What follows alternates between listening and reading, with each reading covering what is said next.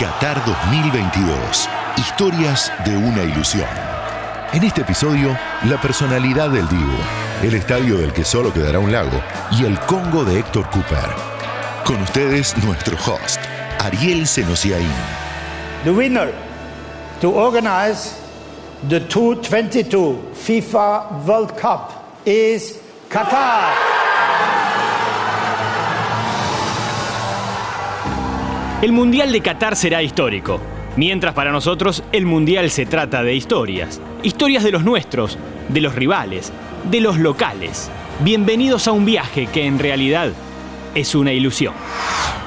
La historia del Dibu Martínez la presenta IPF, 100 años impulsando lo nuestro. Mirá que te como, hermano. Mirá que te como, hermano. Esa frase fue la causa por la que Emiliano Dibu Martínez se popularizó. No solo la frase, claro, sino también haber atajado el penal que vino después. Pero también la frase fue una consecuencia. La consecuencia de una carrera que partió siempre de su personalidad. De cuando firmó contrato en el Arsenal británico, por ejemplo, a los 16 años, y le agregaron una cláusula por la que ganaría 20.000 libras si aprendía inglés. A los tres meses le hicieron el examen. Ganó las 20.000 libras. Gustavo Goñi, su representante hoy entonces, nos trae un ejemplo de cómo la cabeza de Dibu siempre fue un diferencial. Los del Arsenal no solo quedaron sorprendidos por sus enormes condiciones, sino por la personalidad que demostró del primer día. Siempre cuento que desde muy chico, cuando empezó a salir a préstamo a clubes por ahí de, de la segunda división de, de Inglaterra, ante cada propuesta y ante mi pregunta de qué te parece, él decía, lo primero que decía era, sí, sí, sí, dale, si no voy a tener lugar acá, tengo que salir porque me tienen que ver de la selección, yo tengo que jugar en, en la selección argentina. Cuando pasaban los años y el Arsenal seguía sin usarlo, Martínez se preguntaba por qué. Él se creía mejor, primero que David Ospina, el arquero de la selección colombiana, y luego de Bernd Leno, citado a veces en la alemana. Cuando en 2020 Leno se lesionó, él aprovechó su rato. Back in towards Kukurea, cross comes in into the six-yard box, still not properly there with great save from Trossard from Martinez. Cuando Leno se recuperó, Martínez le dijo al técnico Mikel Arteta que merecía seguir siendo titular, que si no se iría. Arteta le contó que su idea era devolverle el lugar al que se había lesionado. Y Martínez se fue. Dibu pasó a Aston Villa y allí dijo que le daría un salto de calidad al equipo. La personalidad, la soberbia bien entendida, otra vez como punto de partida. Pegó un papel con sus objetivos en la parte interna de su locker en el vestuario. Cada vez que lo abría recordaba la meta, por ejemplo, de jugar en la selección, donde llegaría a los pocos meses. Le queda vecino, se mete con todo Bentancur. Tiene el gol Landes. Tapó el arquero argentino Emiliano Martínez. Estupendo el Divo otro centro. Martínez. Argentina tiene un arquero sensacional, Ariel. ¿Qué arquero tiene Argentina? También había anotado el objetivo de romper el récord de vallas invictas de Aston Villa en una temporada. Nadie sabe por qué esa era una inspiración, pero lo logró. Un año y medio después, noviembre de 2021, fue elegido el sexto mejor arquero del mundo. Detrás de Donnarumma, campeón en la Eurocopa, Mendy, campeón en la Champions, Oblak, campeón de la Liga Española, Ederson, campeón de la Premier, y Neuer, campeón de la Bundesliga. Cuando se enteró preguntó, ¿y ellos qué hicieron mejor que yo? Recién se tranquilizó cuando encontró la nueva motivación. El mejor arquero del 2022 seguramente sea el campeón del Mundial.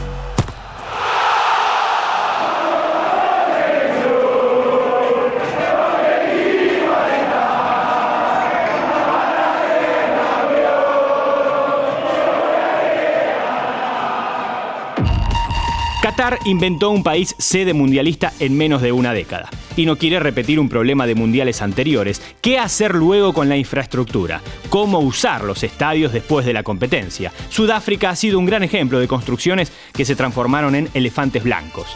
Qatar planificó entonces ser distinto también en ese punto. El estadio Ras Abu Abaud será el primero en la historia del fútbol en desmontarse después de la competencia. También se llama 974 por un detalle. En su construcción fue utilizada esa cantidad de containers marítimos. ¿Qué prefijo telefónico tiene Qatar? 974. Imaginen que juegan al mecano.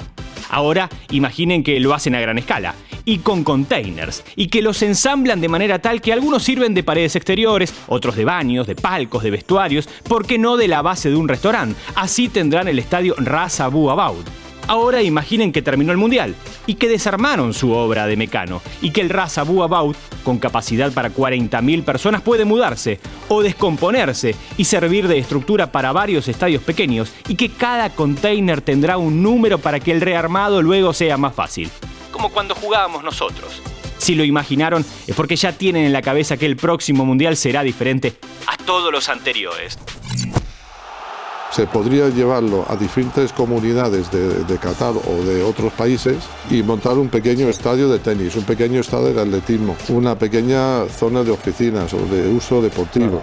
Mark Fenwick, uno de los ideólogos del estadio, visualizó el futuro en esta entrevista a la agencia EFE. Entonces el estadio puede hacer varias cosas, el cual, y entonces al final, ¿qué queda? Un parque.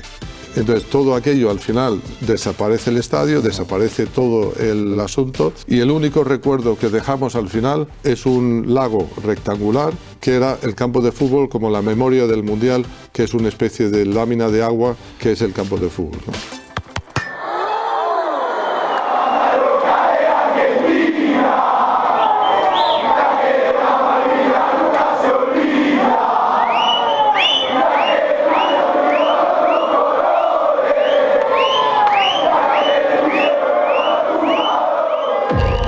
Egipto no se había clasificado a mundiales durante 28 años. Con Héctor Cooper en el banco, lo logró para el de 2018. República Democrática del Congo no lo consigue desde 1974. No lo googleen, porque surgirá una falla en el sistema. Por entonces era Zaire. Con el argentino Cooper en el banco, quizás lo logre. Debe clasificarse en el cruce decisivo, la última semana de marzo. Allí llegó después de ser primero en su grupo tras ganarle el partido decisivo a Benín. Si empataban, avanzaba Benín. República Democrática del Congo debía vencer. Celebrations for the Democratic Republic of Congo. Ecstasy for them, agony for Benin. Cuando ya tenía el partido casi definido, 2-0 a favor, Cooper hizo el cuarto cambio. Pero ese no resultó el dato importante, sino que utilizó la cuarta ventana. Por unos días surgió la duda, ¿la FIFA le daría perdido el partido? ¿O sancionaría a, por ejemplo, el cuarto árbitro por no haber advertido que no debió realizarse ese cambio? Segunda opción. El gabonés Isidore Esononce pagó los platos rotos y aquí no ha pasado nada. Cooper lleva un cuarto de siglo trabajando fuera de la Argentina. Pasó de un par de finales de Champions con el Valencia y de dirigir al Inter de Ronaldo a ser el técnico de las selecciones de Uzbekistán y Georgia. Su grupo es un crisol de razas. Tiene un ayudante de campo argentino, José Fantaguzzi, ex compañero como jugador en Ferro, un preparador físico griego, un analista egipcio, un traductor congoleño. Lo moviliza el desafío. Y la gratitud con el que lo convoca. Como le dijo alguna vez a un futbolista sudamericano, a mí no me llamaron del Real Madrid, por lo que este llamado que sí recibí lo voy a tomar como mi Real Madrid. Alejandro Camaño, con quien trabajó durante 25 años, cuenta la charla ante este ofrecimiento de trabajo. Te podría decir que esta última llamada del Congo ha sido, eh, ha sido por lo menos inusual, porque, porque a mí me parecía un proyecto bonito, pero, pero desconocido. Y él me dijo, Camaño, siempre que te ofrecen trabajo tenemos que, tenemos que estar agradecidos. Y si me tengo que ir al Congo, me voy al Congo. Pero, pero quiero estar en los banquillos y quiero dirigir. República Democrática del Congo es uno de los tantos países donde el fútbol actúa como un respiro. Ocupa el puesto 176 de un total de 188 en el índice de desarrollo humano según Transparencia Internacional. El 80% de su sociedad vive en la pobreza. La esperanza de vida apenas alcanza los 58 años. El domingo 14 de noviembre, cientos de congoleños habían salido a las calles para manifestarse contra el presidente, Félix Tshisekedi. En ese momento, el presidente se encontraba almorzando con la selección que al rato le ganaría a Benín aquel partido decisivo. Las calles volvieron a ser lugar de encuentro, ya no para pedir un futuro mejor, sino para soñar con el Mundial. Qatar 2022 estará plagado de historias. Habrá más, habrá próximos capítulos, hasta que la ilusión se apague o se haga realidad. Esto fue Qatar, historias de una ilusión. Todas las semanas, nuevas historias sobre Qatar 2022.